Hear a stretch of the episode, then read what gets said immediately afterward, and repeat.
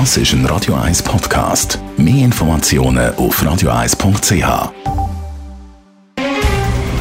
Der Finanztag auf Radio 1. Verstehen, was Menschen und den Markt bewegt. In Zusammenarbeit mit der Zürcher Privatbank Merki Baumann. www.merkibaumann.ch wir reden mit dem Gerard Biasco, dem Anlagechef der Privatbank Merki Baumann und wir schauen auf die US-Zentralbank. Da macht sich ja der Markt, der Finanzmarkt in den USA Hoffnung auf eine langsamere US-Zinspolitik. Wie kommt es zu dieser Hoffnung? Ja, wir haben ja vor ein paar Tagen wieder mal die Sitzung vom Offenmarktausschuss von der US-Zentralbank, also der, der Zinsentscheidungen trifft. Und da sind verschiedene, da sind verschiedene Sachen gesagt worden.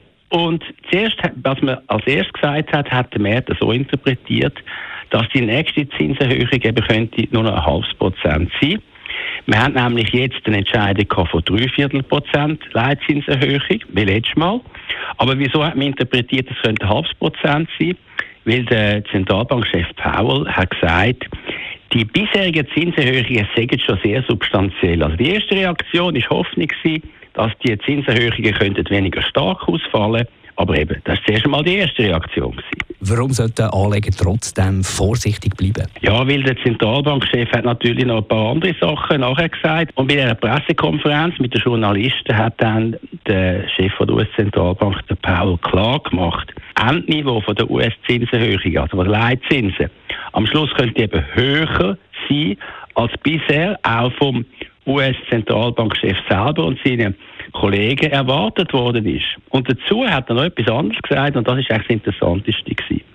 Er hat geäußert, dass die Wahrscheinlichkeit von einer sogenannten weichen Landung von der US-Wirtschaft, also dass es nur wenig Konjunkturrückgang könnte geben, dass die Wahrscheinlichkeit eben kleiner werde, weil, wenn nämlich die Zinsen weiter noch müssen steigen. Und von dort her haben wir natürlich gehört, dass der Konjunkturrückgang eben vielleicht noch, nicht nur klein kann sein, muss man sicher weiterhin in der Anlagepolitik und in der Anlage vorsichtig bleiben. Gibt es Auswirkungen für die internationalen Zinsmärkte? Natürlich immer, wenn die amerikanischen Zinsen sich verändern, hat das Auswirkungen auch auf die europäischen Zinsen, auf die globalen Zinsen. Der amerikanische Obligationenmarkt ist natürlich immer noch der größte der Welt. Es ist klar, die Volatilität auch in beide Richtungen jetzt in den Zinsmärkten wird natürlich nicht runtergehen. Sie wird wahrscheinlich hoch bleiben, vielleicht sogar noch steigen. Man darf nicht vergessen, der US-Zentralbankchef Powell hat auch gesagt, es herrscht eine signifikante Unsicherheit, bei welchem Zinsniveau eigentlich der Erhöhung genug stark ist zur Inflationsbekämpfung. Und wenn die US-Zentralbank selber nicht genau weiß, was das Niveau ist, wo die Inflation genug bekämpft worden ist, dann wissen wir natürlich, dass der Zinsmarkt weltweit volatil bleiben wird.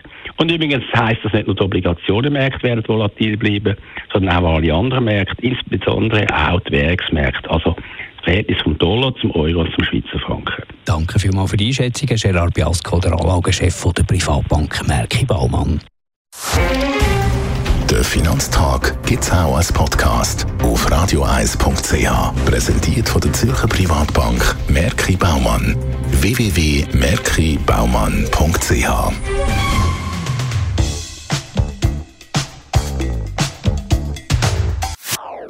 Das ist ein Radio 1 Podcast. Mehr Informationen auf radioeis.ch.